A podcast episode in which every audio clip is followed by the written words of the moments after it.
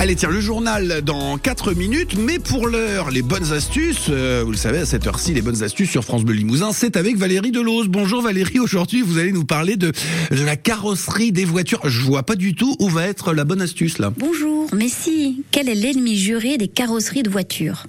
Vous ne voyez pas? Bon, un petit indice, écoutez.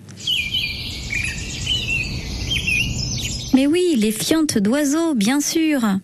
Il ne faut surtout pas laisser ces taches s'incruster, au risque d'attaquer le vernis protecteur et de se retrouver avec une carrosserie qui perdrait à jamais son éclat d'origine. De plus, il existe un risque d'endommagement de la peinture du véhicule lors du décrassage.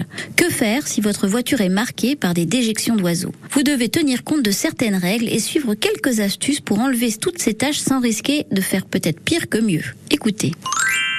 D'abord, si les déjections sur la peinture sont fraîches, vous pouvez simplement éliminer la contamination avec de l'eau minérale gazeuse ordinaire et des chiffons en microfibre. N'utilisez jamais d'essuie-tout, de serviettes en papier ou de vieilles serviettes de bain, car elles peuvent laisser non seulement des traces de fibres à la surface de la carrosserie, mais aussi rayer la peinture du véhicule. Rappelez-vous, moins il y aura d'action mécanique, éponge, microfibre, etc. sur votre carrosserie, moins de rayures vous créerez. Si les déjections sur la peinture sont plus anciennes, alors là, si la fiente est là depuis plusieurs jours ou plus parfois, et que malgré toutes vos tentatives citées plus haut, la contamination est toujours visible à l'œil nu, mais pas forcément au toucher, n'attendez pas pour prendre rendez-vous avec un professionnel de la préparation esthétique afin qu'il redonne de l'éclat à votre voiture. Il opérera votre véhicule avec son savoir-faire. Il pourra rattraper ce dégât avec une polisseuse, voire un ponçage léger de la surface en ne travaillant que sur cette zone. Compte tenu de la faible zone du travail, un professionnel ne vous facturera pas grand-chose et vous réparera cet oubli.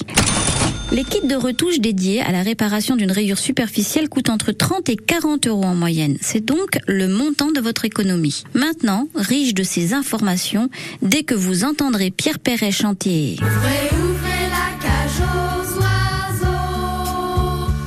recouvrir votre voiture d'une bâche protectrice. Merci Valérie, c'est la nouvelle chanson de, de ma fille. Je l'entends très souvent à la maison. Effectivement, vous avez raison Valérie, les voitures, ça matche pas forcément avec les oiseaux. Demain, on va parler d'un tout autre sujet. On parlera de nos voisins.